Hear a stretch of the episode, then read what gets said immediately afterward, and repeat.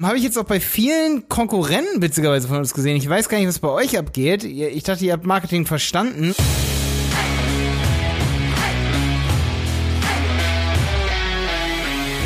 Schön, dass du wieder mit dabei bist beim Content Chaos Podcast.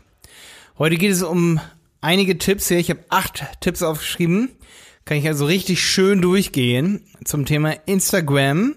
Und zwar nicht irgendwie Instagram-Tipps, so wie man es kennt, sondern Instagram-Tipps für Unternehmen. Also wir betreuen halt einige Unternehmen bei Instagram, aber natürlich auch bei YouTube. Wir machen Content-Marketing für Unternehmen und ja, letztendlich, Instagram muss sich natürlich geil integrieren und man braucht eine geile Strategie dafür. Und am Ende des Tages ist es auch eine Strategie zu sagen, dass man nicht zu viel Strategie damit reinnimmt. Also ein bisschen Content-Chaos sozusagen. Aber es gibt einige Dinge, die muss man definitiv beachten und was man da als Unternehmen beachten sollte, das kommt jetzt. So, aber bevor es richtig losgeht hier, eine Sache noch, ganz wichtig, auf Malte Helmholt Online Marketing auf YouTube, also auf meinem YouTube-Kanal, da habe ich ein Video gedroppt gerade, wo zwölf Instagram-Tipps drin sind. Das Video kam echt richtig, richtig gut an. Ich habe viel Feedback dafür bekommen, für die Tipps da drin. Und da sind einige Sachen drin, die ich bis vor ein paar Wochen selber gar nicht wusste ähm, die ich echt aus, ja, aus der Praxis mir so erarbeitet habe im Zuge mit meinem Account Malte Helmholt auf Instagram. Deswegen schau dir dieses Video auf jeden Fall an. Also ich würde mir wünschen, diese Sachen daraus zu wissen, bevor ich mit Instagram selber angefangen habe. Ähm, deswegen schau, es dir unbedingt an. Und ich freue mich auch, wenn du da einfach mal einen Kommentar da lässt. Und jetzt geht's los hier mit den Tipps. Also Punkt Nummer eins Inhalte sind oft zu krass geplant. Also immer dann, wenn du schon merkst, wenn du zu viel planst und zu, zu perfekte Posts machen willst, die lange, ganz lange Beschreibungen und ja, das dann mal so ein Bild, dass man ein Bild hat, das ist dann nicht optimal und so. Du, man kann im Leben nicht alles optimal machen.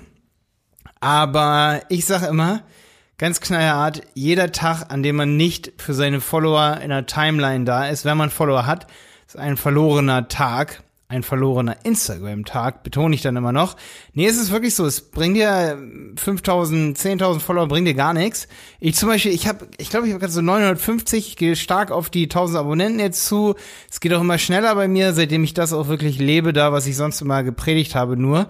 Nee, Spaß. Es ist natürlich so, ich habe mit Instagram erst so vor zwei Monaten richtig angefangen, seitdem wir einen Fotografen haben bei uns in der Agentur, weil ich einfach vorher die Assets nicht hatte. Da geht es gar nicht darum, dass man die tollsten Bilder der Welt hat, sondern einfach, dass man Assets hat, da komme ich gleich gleich nochmal drauf zu sprechen.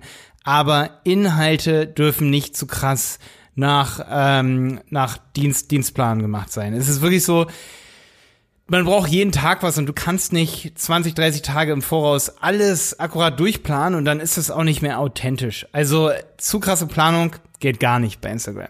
Punkt Nummer zwei, ähm, Habe ich jetzt auch bei vielen Konkurrenten witzigerweise von uns gesehen. Ich weiß gar nicht, was bei euch abgeht. Ich dachte, ihr habt Marketing verstanden. Oft sind die Inhalte dann sogar über ich will jetzt hier niemanden platt machen, aber oft sind die Inhalte sogar über Zielgruppen und dann ist es auf Englisch, aber ihr habt eine deutsche Bio.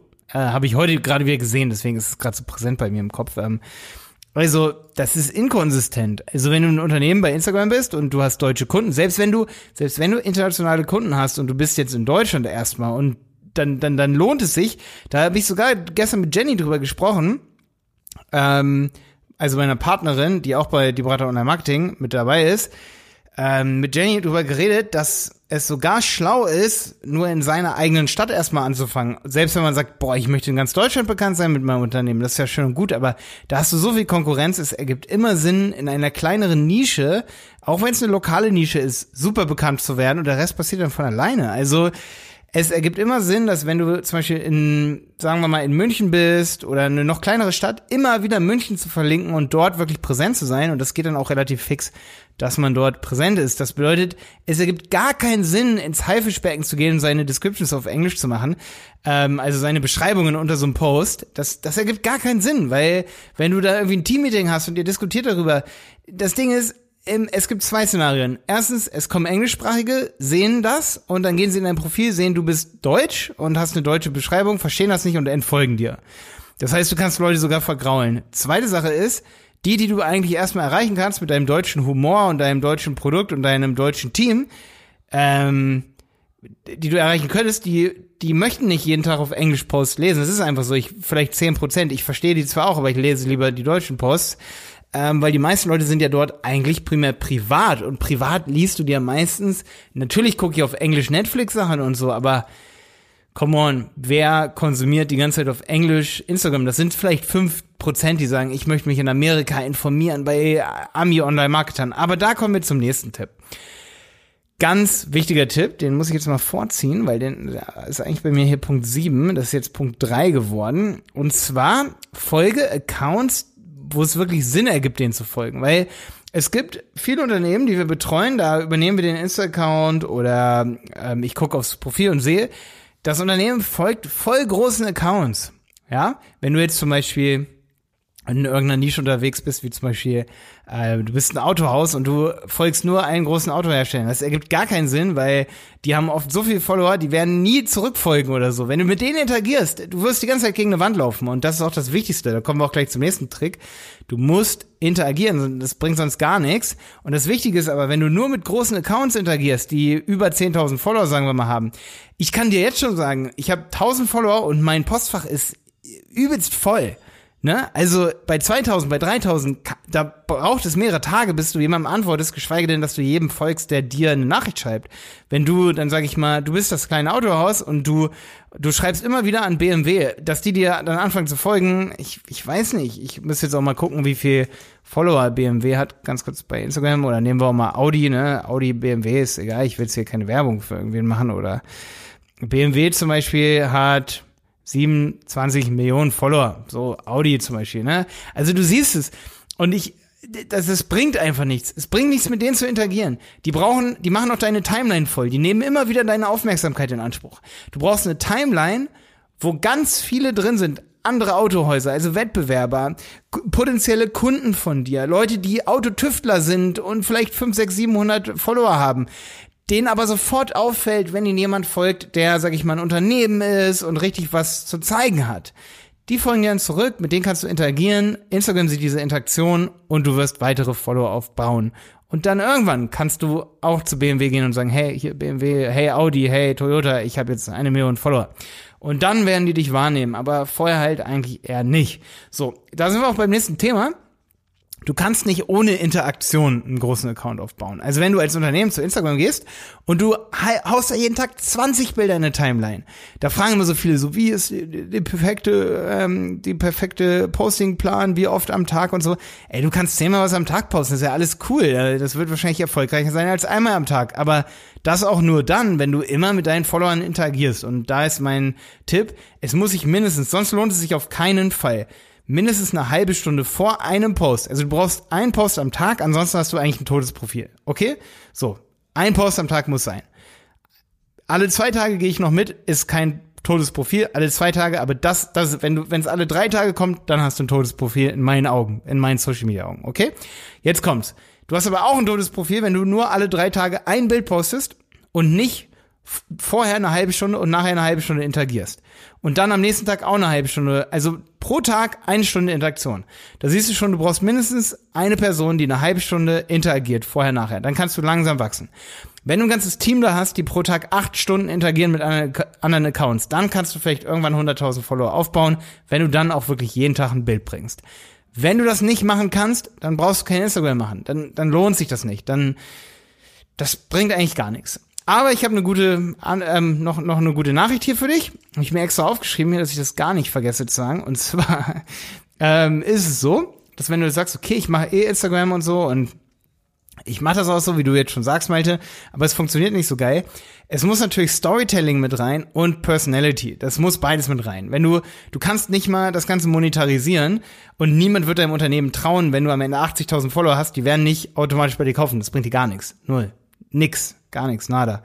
Ähm, du musst Storytelling mit reintun, aber wahres Storytelling. Also, also, dass die Leute die Geschichte deines Unternehmens, deiner Produkte und so weiter kennenlernen.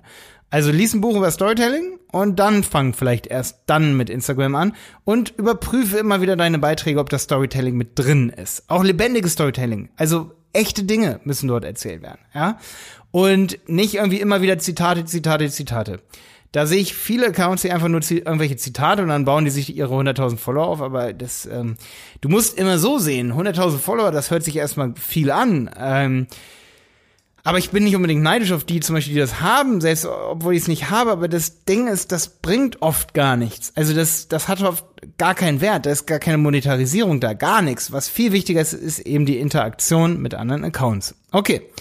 Deswegen ergeben auch Kooperationen super viel Sinn. Was wirklich einen Mehrwert für dich bringt, ist, wenn du Accounts folgst, die relevant für dich ist, auch für Kooperationen und all solche Sachen. Weil die fangen an, dich zu verlinken, fangen an, dich in ihre Stories mit reinzutun und all diese Dinge. Und das ist natürlich kostenlose Werbung dann am Ende für dich. Das bedeutet, wenn du einen großen Accounts mit viel Engagement hast, dann wird die ganze Zeit für dich Werbung gemacht. Ähm, es lohnt sich auf jeden Fall für Unternehmen, da Zeit rein, rein zu investieren, weil wenn du kein totes Profil hast, ich würde sogar fast sagen, da lohnt es sich fast schon, wenn du eine Profilleiche hast, aber es lohnt sich da nicht so. Man muss sich dich dann schon über das Profil kennenlernen können, weil wir, ich versuche oft Leute zu verlinken oder Unternehmen und die haben dann gar kein Insta und ich will eigentlich gerade für sie Werbung machen, dass dann Leute auf ihr Instagram-Profil kommen.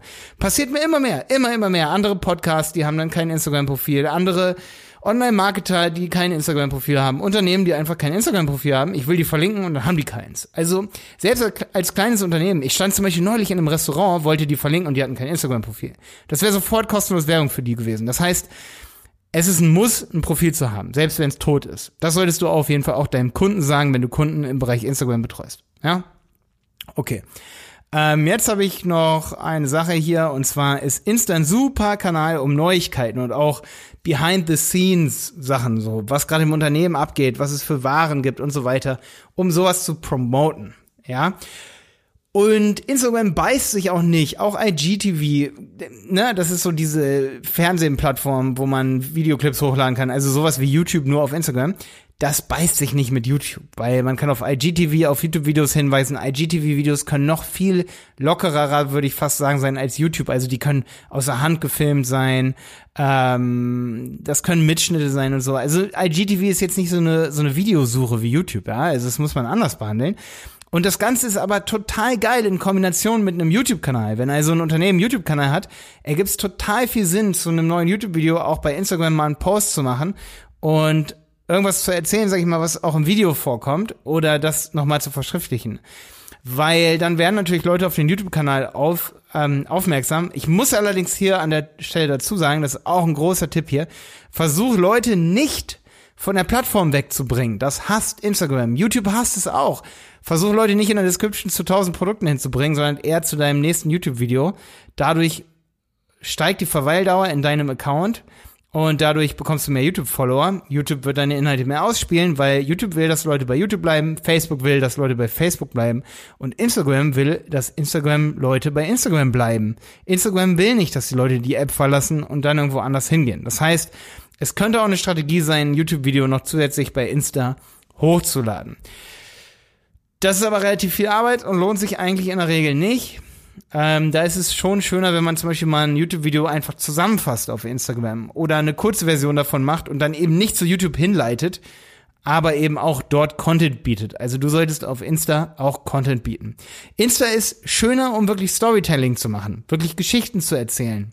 Auch diese Multiposts, die es jetzt gibt, da kann man tolle Produktfeatures ähm, vorstellen. Wenn du zum Beispiel ein Autohaus bist und du hast da gerade eine Lieblingsmarke von einem Auto, das ein Hersteller rausgebracht hat, Du kannst das Auto fotografieren, Kotflügel, äh, Seitenspiegel und kannst dann die Eigenschaften in diesem Multipost so erklären, dass man nach rechts swipen kann die ganze Zeit. Nee, nach links swipet man dann, ne? Und dann kommt man zum nächsten Feature. Dafür ist Instagram ein, ein Marketingtraum im Prinzip.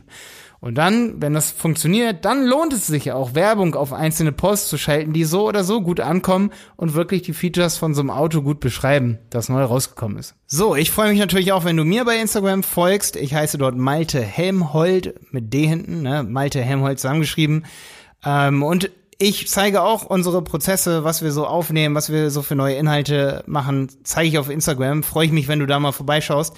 Wenn du diese Folge hier dort erwähnst und zum Beispiel dort in deine Story rein teilst, dann werde ich das auch teilen. Also jeder, der mich teilt, meine Sachen teilt, das teile ich natürlich auch zurück als kleines Dankeschön. Freue ich mich drauf, wenn du das machen, machen würdest. Ich teile deine Sachen dann auch. Guck mir dein Profil an. Das mache ich immer so, dass ich dann auch wirklich mal mich mit demjenigen beschäftige, der mir da neu folgt oder meine Sachen teilt. Das lohnt sich wirklich von anderen Dingen zu teilen. Deswegen feel free to share auch diese Folge hier. Bis dann, dein Malte Helmholt und ich freue mich, dass du wieder dabei warst.